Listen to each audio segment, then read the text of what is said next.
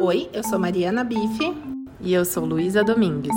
Esse é o podcast Café das Emoções o podcast da Casa da Vida.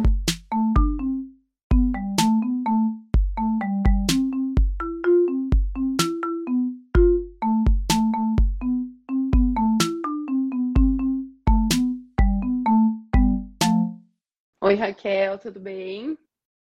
Oi, Letícia, tudo bem? E você? Peraí que dá uma travadinha. Tudo bem também. Boa noite. Boa noite. Raquel, a conexão tá boa aí para você? Tá dando uma travadinha aqui para mim também, mas eu acho que é só aquele momento de pegada, acho que já já estabiliza. Tá bom. Então, espero que que a gente fique estável. tudo bem, Raquel? Tudo bem, tudo certo e por aí coisas. Tudo bem também. Prazer. Eu, quer dizer, não sei se você lembra do meu rosto, mas vira e mexe eu te via lá na Casa da Vida. Que vocês faziam meditação Sim. lá, né? Então eu lembro de você de lá. Sim, a gente tinha um grupo que reunia lá na Casa da Vida sempre, né? Fazer as práticas. Ah, legal. Bom, Raquel, acho que a gente pode ir começando enquanto as pessoas vão chegando, né? E se você pudesse apresentar para a gente. Legal. Bom, então meu nome é Raquel Trovarelli. Eu nasci em Bauru, no interior de São Paulo, e vim para Piracicaba com 18 anos, mais ou menos, quando eu vim para estudar, para fazer faculdade aqui de. Gestão ambiental na Exalc. E, bom, é, eu o que, é relevante, né, quando a gente vai se apresentar. É sempre difícil fazer esse filtro. Uhum. Mas eu vou contar algumas coisas que talvez deem indícios de como eu vejo o mundo, porque eu vou trazer uma fala a partir dessa perspectiva, uhum. né, de como eu vejo o mundo. Então, eu cresci, eu morava num sítio, cresci na área rural, e por isso talvez tenha escolhido esse curso de gestão ambiental como uhum. opção. Uhum. E vim para Exalc para estudar e depois fiz meu doutorado. Uhum. E fui cada vez mais buscando pesquisas, né? Eu tinha uma inquietação na minha mente que era fazer processos educadores, né? Eu trabalho no campo da educação ambiental que fossem transformadores, seja para o indivíduo, seja para o território. E eu acho que essa inquietação diz muito sobre meu propósito de vida e sobre a forma como eu vejo o mundo. E querendo ou não, essa perspectiva de manter, ter estratégias para ter calma na mente, angústia dessa busca, talvez, né? Uhum. De se transforma. Tá. Uhum. E quando você fala isso, né, Raquel, que, quais foram esses desconfortos, essa inquietação que você viu ao longo do caminho que, que te despertou isso? Olha, é, pensando nessa minha trajetória, né, teve um, um momento específico assim da, da minha trajetória que eu estava na faculdade e eu vivia num ambiente de muita pressão, assim.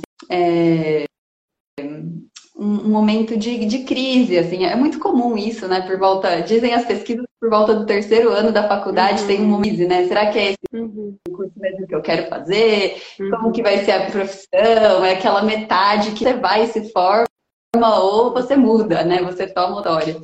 E quando eu cheguei nesse momento, assim, por volta do, do terceiro ano, eu tive um quadro de ansiedade, de estresse muito profundo fundo, uhum. de entrar num, num, num, contexto assim de que nada me fido, não fazia assim, uhum. sentido o curso que eu tinha escolhido, não fazia assim texto que eu vivia, faltava um, um propósito assim.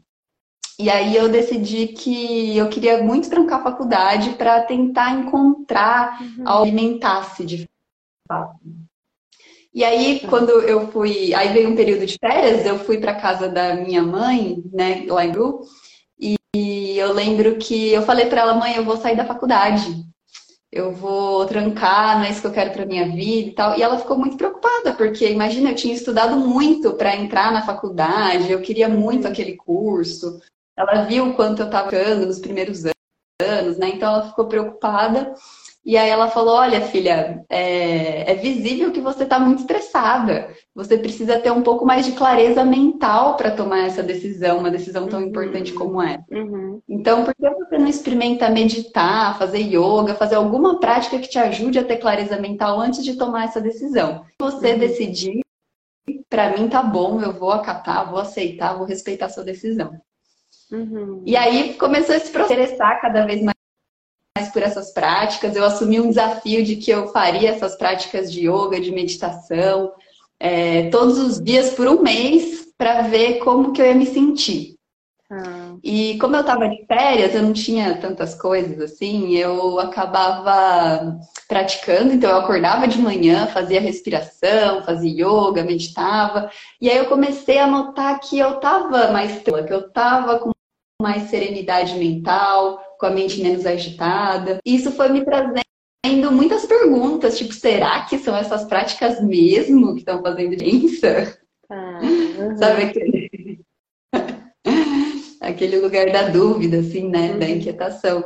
E, e, aí eu comecei a estudar, a pesquisar o que estava acontecendo no meu corpo e descobrir essas práticas tinham essa potência.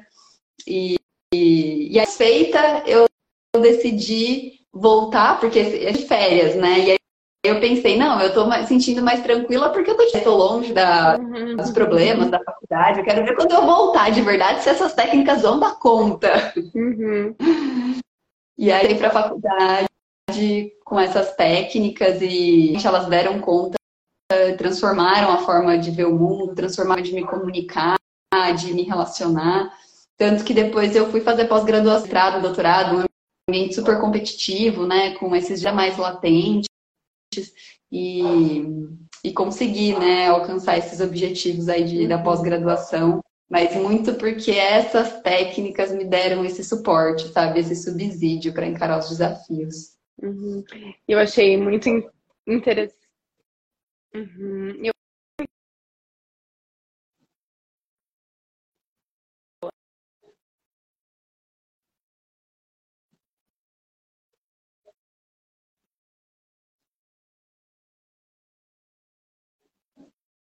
Calma, de certa forma, é, auxilia nesse processo da, de, das decisões.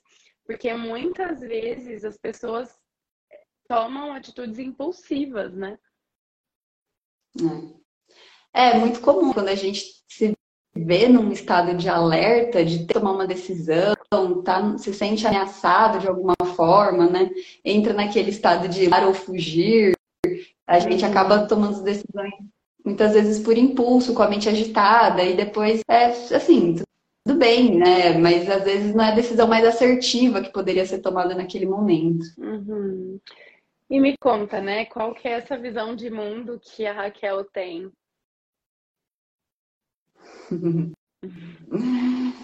Nossa, difícil, amplo.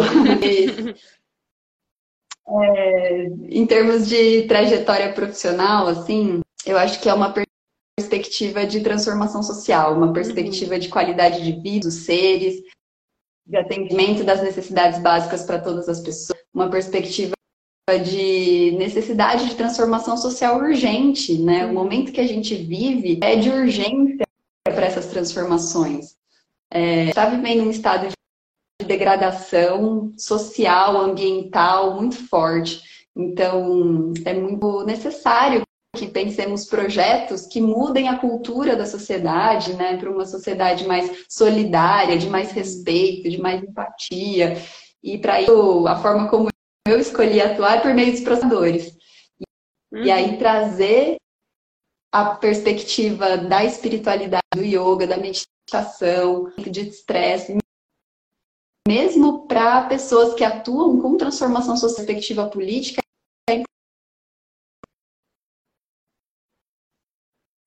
desafios do mundo faz com que a gente se sinta impotente ou uhum. ansioso ou muito agitado. E aí cuidar dessas pessoas é muito importante, né? Então, essas práticas elas são ferramentas pedagógicas para mim no trabalho, sabe? Uhum, uhum. E você de fato utiliza a yoga dentro da, da parte educacional, então? Sim, é, eu trabalho é, com cursos de educação ambiental e com uhum. adultos, né, jovens e adultos, formando lideranças em várias regiões do país.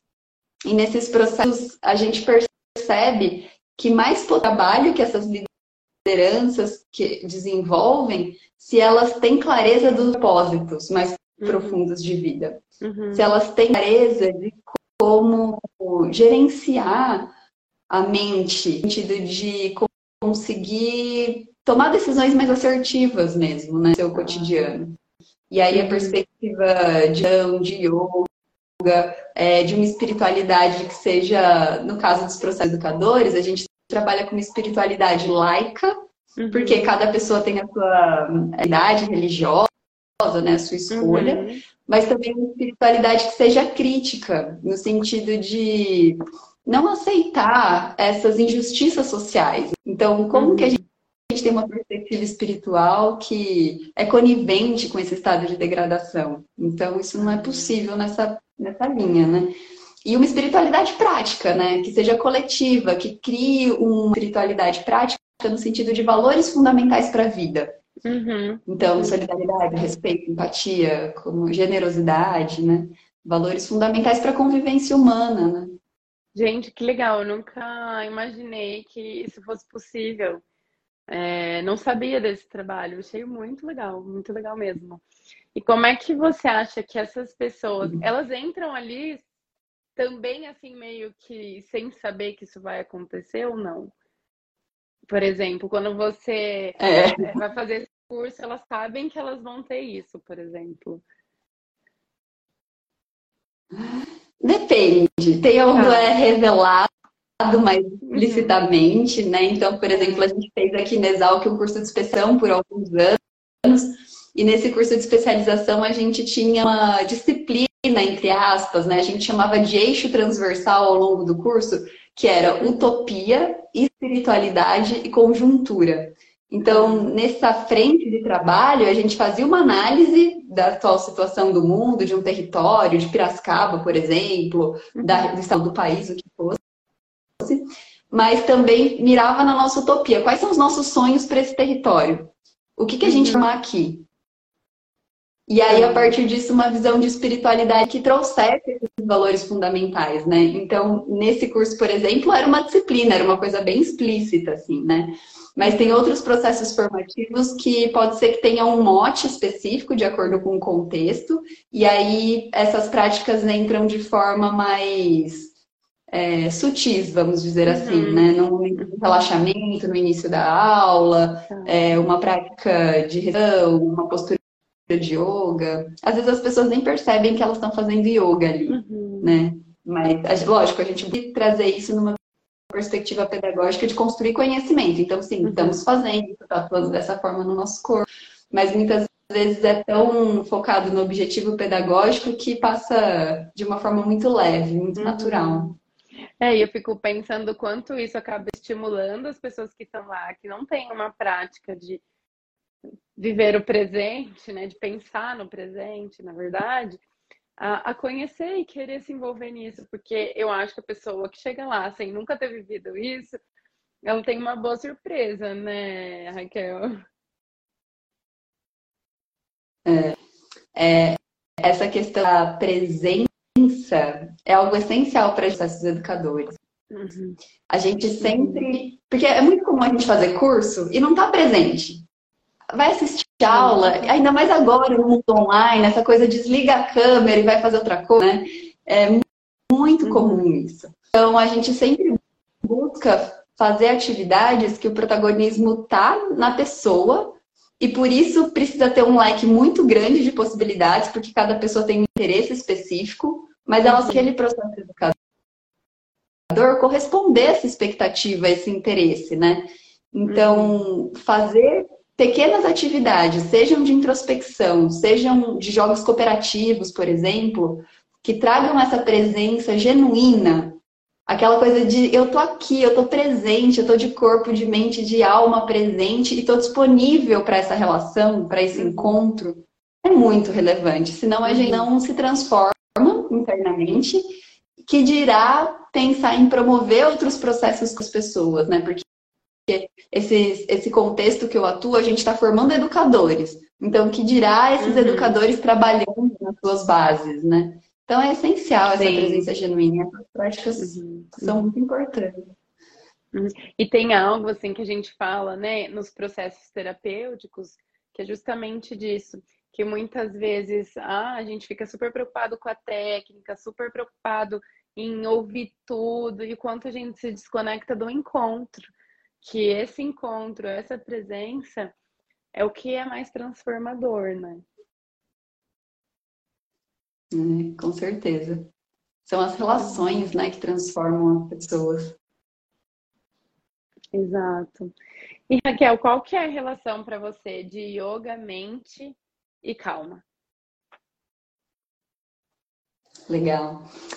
Ah, essa é uma pergunta que abre uma janela gigantesca no campo das pesquisas, assim, porque tem sido feita milhares e milhares e milhares de pesquisas sobre esse assunto, né? Sobre yoga, sobre meditação, benefícios fisiológicos, os benefícios neurológicos dessas práticas, né? Tá. Mas, em resumo, é, essas práticas, elas atuam no nosso sistema endócrino, nos nossos uhum. hormônios, numa frente, em outra frente no nosso sistema nervoso. Então, eu vou começar falando sobre o nosso sistema hormonal.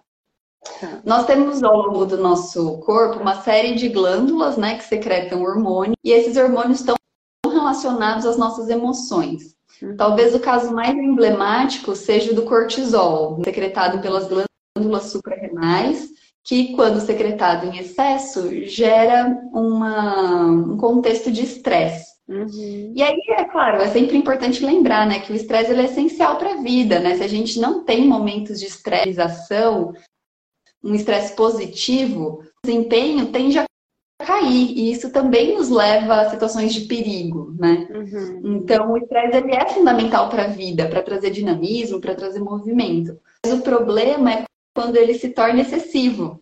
Uhum. Quando, ele, quando a gente vive numa situação constante de estresse, sem pausa. O excesso do cortisol no nosso corrente nos adoece, né? É como se fosse tóxico para o nosso corpo, como uhum. se estivesse ingerindo doses de veneno no nosso próprio tempo todo.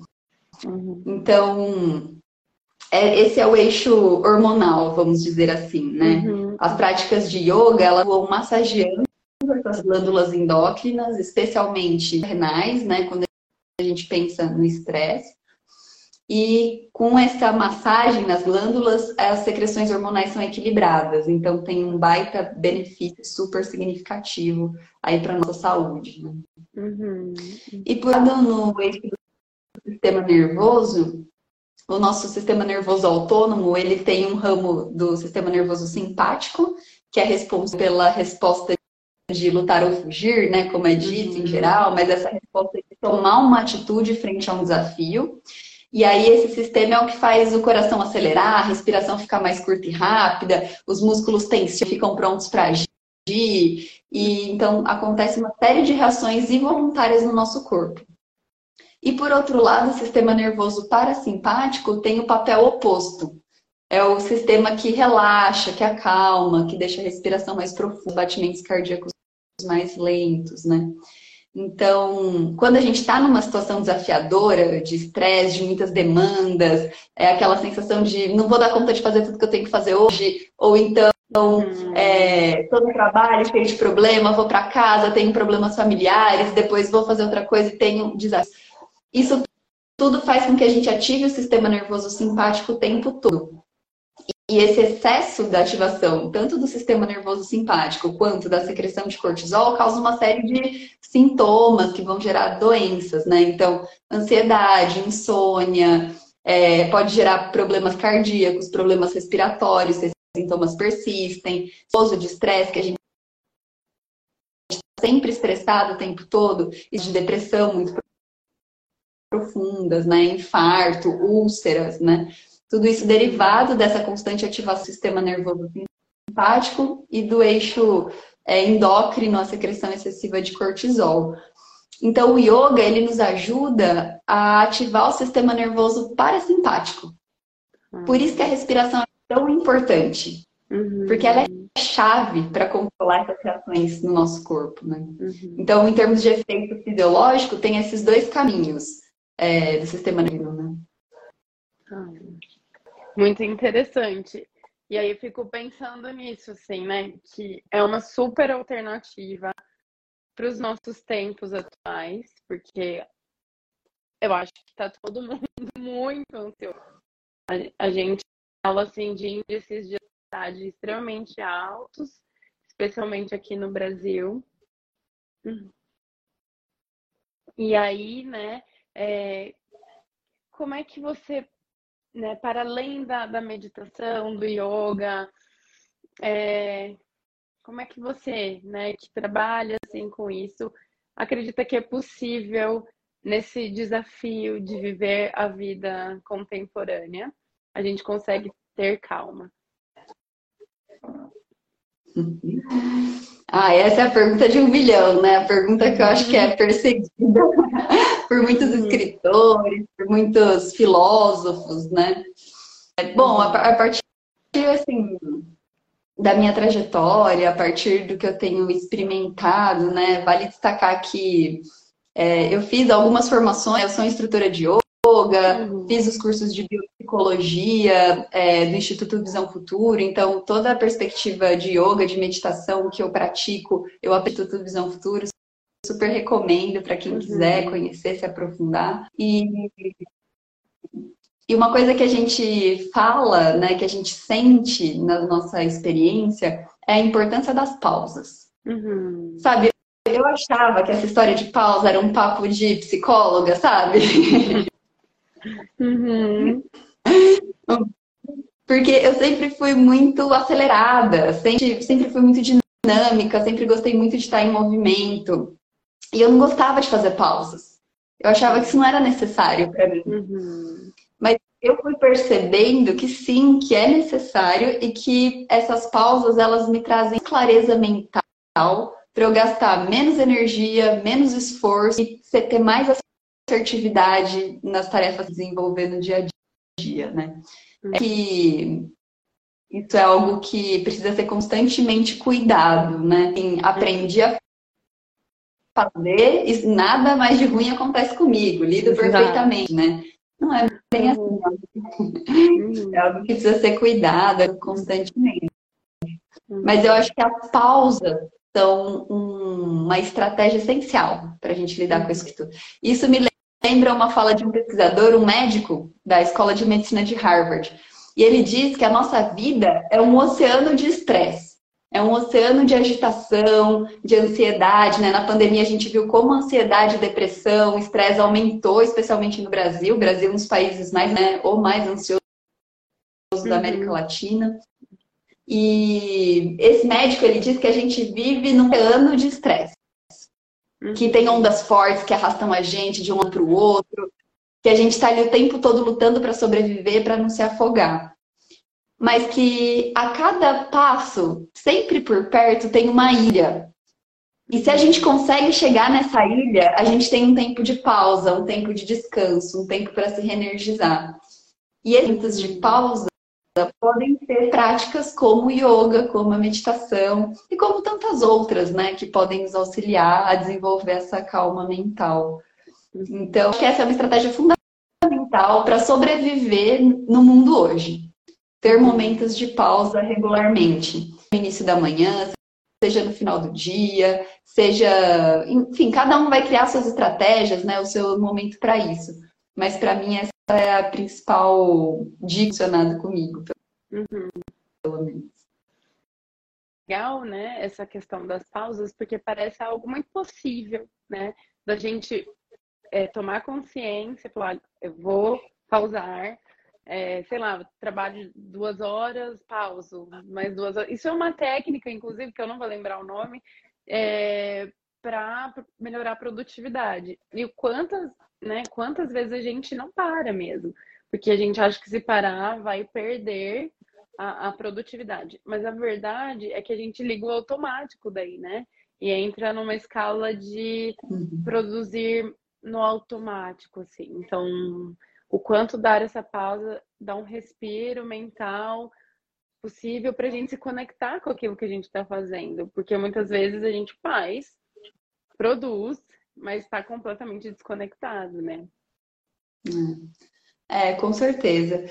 E eu, é, eu fico pensando assim, quando no yoga a gente tem uma perspectiva de compreensão do ser humano, né? Uhum.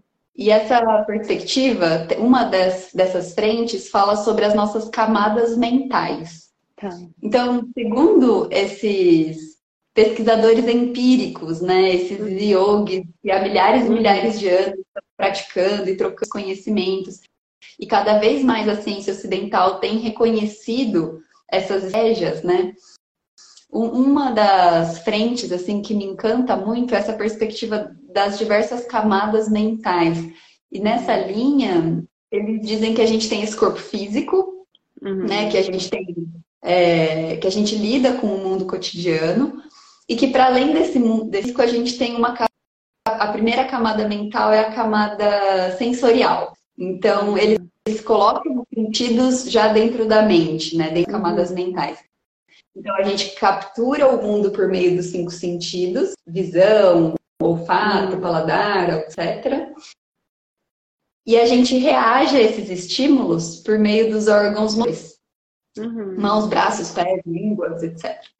E aí, é, essa é a nossa primeira camada, a camada sensorial. A Uhum. segunda camada é a mente simbólico-racional, a lógica, a mente do intelecto, sede da memória, sede dos nossos sonhos e tal. E, e nessa perspectiva é o que o senso comum chama de mente. É- geralmente é só essa parte, Tá. né? Tá. Mas para os yogis a mente vai muito além ainda. Ainda envolve uma outra camada, que é a camada da criatividade, Uhum. a camada que é muito facilmente acessada pelos artistas, pelos músicos, pela poesia, né? O mais sutil, mais subjetivo, que não necessariamente se traduz numa linguagem longa. Uhum. Para além disso, tem a camada da intuição, do discernimento, da sabedoria, e ainda uma última camada, que é uma camada chamada de camada, é a camada da conexão espiritual mais profunda, Ah. mas que ainda assim está no campo da mente, ainda não está no campo do espírito. Uhum. Uhum. Então, quando a gente fala em calma mental, para mim envolve estratégias que acalmem os nossos sentidos, porque são hiperestimulados no mundo que vive Uhum. hoje. E deem conta de acalmar nossa mente lógico-racional. E aí a respiração tem um papel fundamental nisso. Que seja capaz de acessar estados mais é, profundos, ligados à criatividade, à contação de histórias, à poesia, à música, por exemplo. E ainda assim mais fundo, a intuição, a sabedoria. Então, para mim, essa relação com a mente perpassa por todas as camadas do ser no campo mental, sabe? Uhum. E muito legal isso que você traz, Raquel, que a gente não combinou, né? Mas eu anotei aqui, né, no meu rascunhinho, um, algumas frases, assim, né, que, que a filosofia no- contribui para nossa calma de um modo que a gente raciocina, né? Do, do, do campo do raciocínio, mas que a arte, ela nos afeta através dos sentidos, né? É curioso isso. E aí eu fico, fica, fiquei pensando nisso, que, que a yoga tem muito a ver com esse movimento. E aí eu até anotei aqui, né, no campo da, da visão. Então, aí eu fiquei pensando em Buda, né, que aquela que as pessoas olham para ele, sentem aquela calma, aquele leve sorrisinho, né? Que a gente fala, queria ser essa pessoa aí, né? Queria ser e o quanto é, o sorriso gera uma conexão, que inclusive quando a gente é bebê, assim, a mãe nos olha e a gente e, e ri, a gente ri de volta, mesmo sendo um bebê, né? Como se o estado de espírito fosse de fato contagioso. E quanto está ligado à nossa visão, né? O contemplar um, um, um lugar, né? Um lugar que é imenso, que faz a gente se sentir tão pequenininho. E aí a gente descobre, oi, acho que eu não sou tão importante assim, né? E o, o som que, que contribui de, de certa forma para a gente se acalmar. E são coisas que estão. É, não é investir X de dinheiro para viajar para a praia e ver o mar, né? É algo que está aqui na nossa frente, de poder prestar atenção no que está à volta, né? Aquele pôr do sol quando a gente volta do trabalho, aquela música que a gente sabe que faz bem pra gente. E eu, eu acho que se a gente lembrasse disso com mais frequência, talvez a gente fosse levar mais a sério, né? A escolha do que a gente consome, do que a gente vê, do que a gente ouve, né? Acho que a gente teria mais, mais cuidado com a gente mesmo. É, com certeza. Eu acho que todas essas, essas práticas, né, que perpassam por essas camadas mentais têm a potência de livrar ou de nos desequilibrar, né, uhum. internamente. Uhum. Então, a gente fazia uma evidência com o som que era exatamente isso. A gente roda numa atividade, a gente pedia para as pessoas fecharem os olhos e aí a gente soltava uma faixa de música que tinha buzina, barulho de avião avião, de trânsito, furadeira, som de obra, um monte de som que é associado a ansiedade, a estresse, a transtorno, né? Barulho que uhum. atrapalha, a gente não se sente bem. E depois colocava um som é, de um mantra, mais relaxante, né? Com cal completamente diferente. E as pessoas sentiam no corpo sabe, para além da mente, uhum. A, a, potência do som, como o som uhum. afeta e o quanto não percebe no dia a dia. Pode estar tendo uma obra aqui no, do lado da minha casa, lido com esse som, ok, me atrapalha, mas não tem dimensão uhum. do quanto isso nos afeta, do quanto isso é ansiedade, do quanto bagunça internamente, né? Então, atividades como essa são atividades pedagógicas, né, que nos ajudam a trazer essa muito é, relevantes, né? Seja no campo da educação ambiental, seja em outras áreas, né? É algo importante para a nossa vida em geral. Né? Uhum, exato, exatamente. E eu tenho uma, uma algo que aconteceu assim na minha vida que para mim foi muito significativo. Eu trabalhei 10 anos como CLT, né? numa multinacional. E aí, é... no fim da minha trajetória ali, eu tava. Sabe quando você tem uma crise do tipo, quem sou eu nesse ambiente? Porque eu não, eu não conseguia me reconhecer mesmo. E, nossa, será que eu sou brava? Será que eu vivo com a cara fechada? Porque eu me sentia dessa forma. É, porque tinha uma crise de sentido ali e um ambiente que é criança. Tarefa.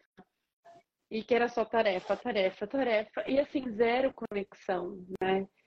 E aí, a partir do, a partir do momento, não, eu, eu já atendia enquanto eu estava no CLT, mas a partir do momento que eu comecei só a, a, ficar com a parte clínica, as pessoas falavam assim para mim: Nossa, você tá diferente nossa, é, nossa, é outra pessoa, né? E quanto esse ambiente, eu também me senti assim, não é só uma impressão, eu também me senti, né?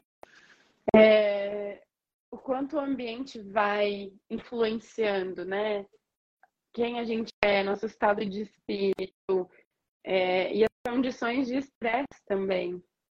E aí a gente fica, acho que isso acontece muito no contemporâneo, a gente fica desse trabalho, de alguma crença interna e se desconecta de si mesmo, né? E quanto isso cobra um preço alto. Que eu acho que é muito do que você falou que você viveu lá na faculdade, né?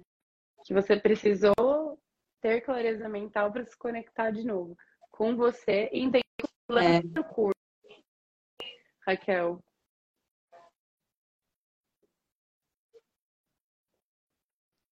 É, com certeza, eu acho que isso é essencial. Na, na, universidade, nas pesquisas que a gente desenvolve aqui no campo da educação ambiental, a gente deu um nome para isso. A gente chama de mergulho eu mundo.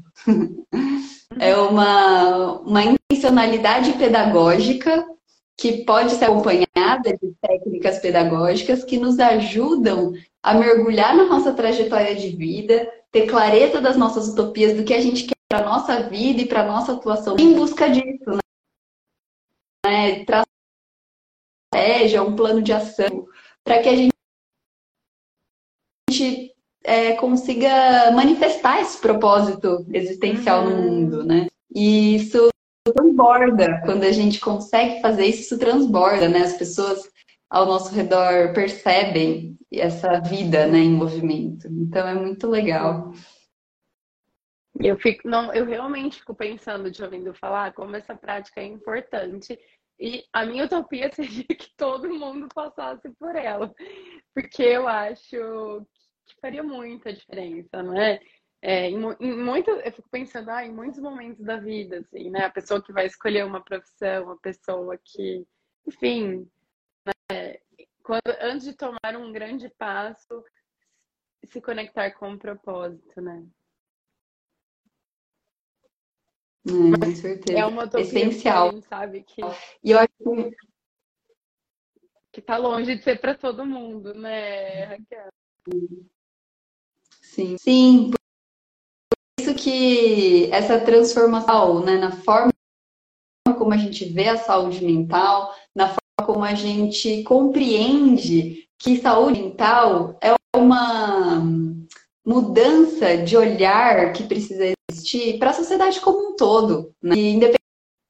independente da carreira, independente do contexto, independente da atuação, todas as pessoas precisam olhar, se cuidar nesse sentido e cuidar do outro, né? Cuidar do seu grupo, cuidar da sua aldeia, cuidar da sua comunidade de relações. Avançado nos tempos, né? É, esse tema, mas ainda são cada vez mais latentes, porque é, o quadro também piorou muito, na minha perspectiva, nos últimos anos, né? Então, é essencial que todas as profissões, todas as áreas estejam atentas, atentos se conectar com esse propósito e com práticas que te ajudem a manter essa calma na mente, né? Num mundo que é tão estimulada, né? Os também tão estimulados, né? Uhum.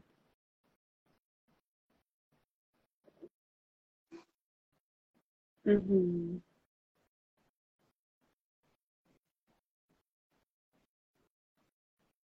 Agora, tem uma, um outro aspecto que eu queria comentar que você trouxe na sua fala, em algum momento, é, que você disse, ah, quando a gente expande o olhar e percebe, ah, eu sou tão grande assim, né? Uhum. Eu nem sou tão importante assim.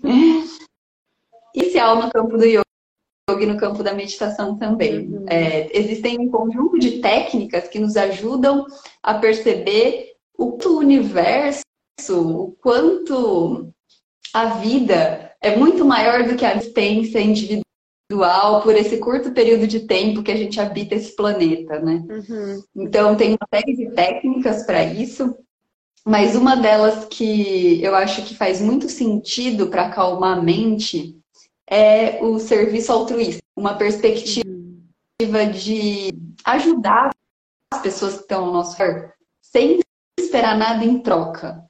Porque uhum. assim, é, muitas vezes a gente faz sem esperar algo monetário em troca, um dinheiro, uhum. mas a gente espera um reconhecimento, a gente espera um mar, uma boa imagem na mídia, por exemplo, quando empresas doam tal coisa, isso sai em todos uhum. os jornais, né? Está em marketing, né? Tá tendo um retorno. Mas quando a gente faz um serviço altruísta, que ninguém fica sabendo, é algo entre você e aquele outro ser vivo, que pode ser algo, pode ser uma planta, que pode ser um outro ser humano, sem realmente esperar nada em troca, com presença genuína e a partir do olhar do que é o melhor para o desenvolvimento daquele indivíduo, a gente se coloca nesse lugar de sair de si, uhum. de tirar o olhar da sua individualidade num sentido já de individualismo, né? Para olhar para o outro e para uma conexão que é muito profunda. O serviço gera uma conexão muito profunda. É uma prática do yoga, uma prática da meditação muito valorizada é, nessa perspectiva filosófica e essencial para mental. Isso aconteceu comigo na, na pandemia. Fechou tudo tudo e teve o isolamento social, primeiro momento de muito medo, muita preocupação, muita idade. Não podia mais trabalhar, não podia mais ver as pessoas que eu gostava, era muito recente. Mas logo eu comecei a perceber que tinha muito perdendo emprego e que precisava comer.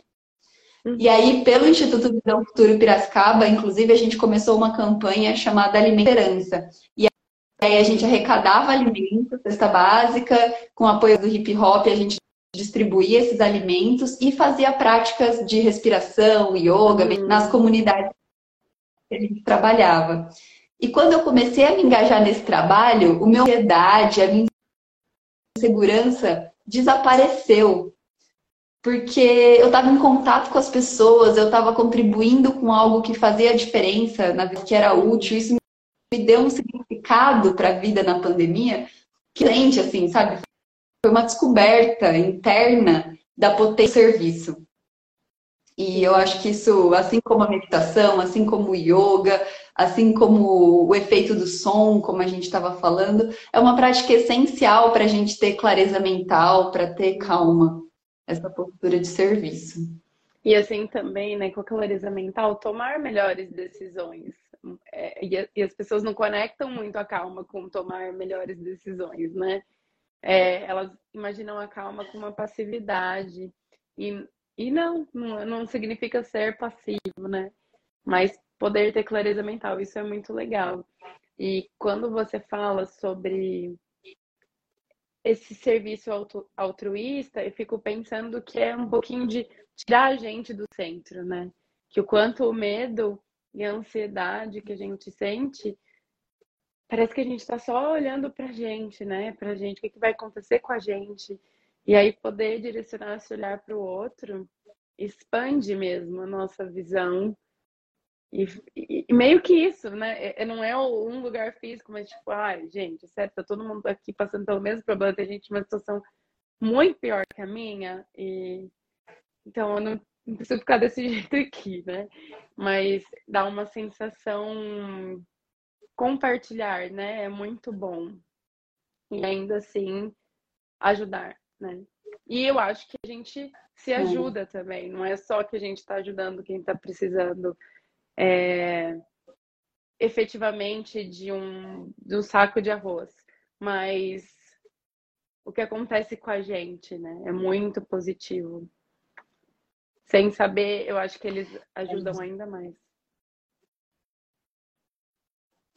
É, tem pesquisas que, que quando a gente faz um serviço altruísta desse tipo, sem esperar nada em troca, nem reconhecimento, especialmente se nem ficar sabendo, a gente ativa a mesma área do cérebro relacionada ao prazer de comer algo gostoso, ou de, é o mesmo uhum. centro de prazer do nosso cérebro que a gente ativa. Então, imagina a potência disso, né?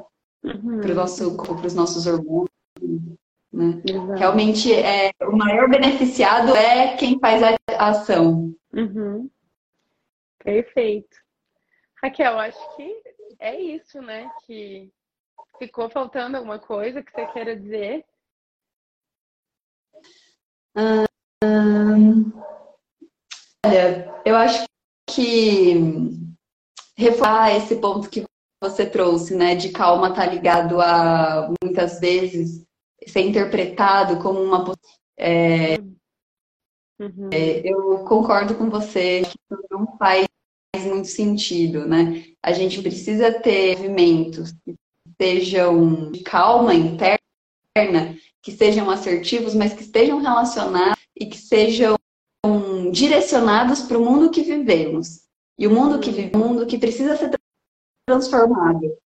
Uhum. É, não é possível que a gente aceite viver nesse atual estado de degradação, de tantas pessoas com fome, de tantas pessoas sem moradia, de pessoas sem acesso a serviços de saúde, de qualidade, a educação de qualidade. Então, desenvolver calma é uma estratégia não de passividade, mas sim de empoderamento para a nossa atuação no mundo. Uhum, sim, para a gente ficar lá frente às justiças, né? Nos nossos trabalhos, na nossa, na nossa militância, vamos dizer assim, seja no campo ambiental, seja no campo social, no campo da diversidade, não importa, cada um de nós pode ter uma bandeira de bandeira que a gente uhum. Busca dedicar para transformar. Uhum. Então, isso para é essencial e a gente está numa semana muito decisiva de eleições, né? Uhum. A gente tem aí agora o segundo turno na, na segunda-feira, desculpa, no domingo, nos, uhum. e é um momento que todas essas questões estão muito latentes e um momento que gera muita ansiedade, um momento que gera muito medo. Eu estava pensando esses dias que 50, assim, eu acho que 100% do país está ansioso e com medo, uhum. porque tem, em geral, uma oposição, uhum. e 50%, em média, do país vai ficar triste, vai ficar com medo, uhum. vai ficar ansioso com o resultado, independente de qual seja ele, né? Exato.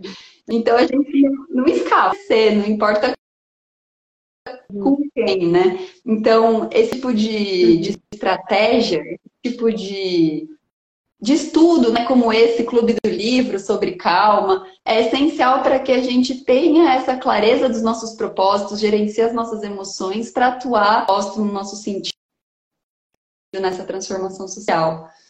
Então, eu queria ter isso como mensagem final. Eu acho que isso é muito importante assim para mim, trajetória, e é importante reforçar isso. Perfeito. E só para finalizar, né, convidar o pessoal para participar do Clube do Livro, que a Casa da Vida está promovendo. São quatro encontros a partir da primeira quinta-feira de novembro, onde a gente vai discutir em grupo, né, que eu acho que também é muito potente compartilhar, né, um pouquinho das nossas vivências, de como cada um vive a calma ou vive o estresse, né, rumo ao caminho da calma. E eu acho que essa, esse compartilhamento é muito potente. É um, um grupo super acessível, é R$ reais, né? Então é menos de R$ reais por encontro e pode trazer grandes benefícios aí para quem participar. Raquel, eu adorei te conhecer e participar dessa live e espero que a gente possa conversar mais no futuro. Obrigada, viu? Com certeza, Letícia. Eu agradeço muito o convite seu da Casa da Vida. É, aprecio muito essa prática, grupos de estudo que vocês têm feito, né? Acho que esse tema em especial da calma é essencial. Uhum. E disposição para a gente seguir nessa conversa. Obrigada, viu? Um abraço. Tchau, tchau. Tchau.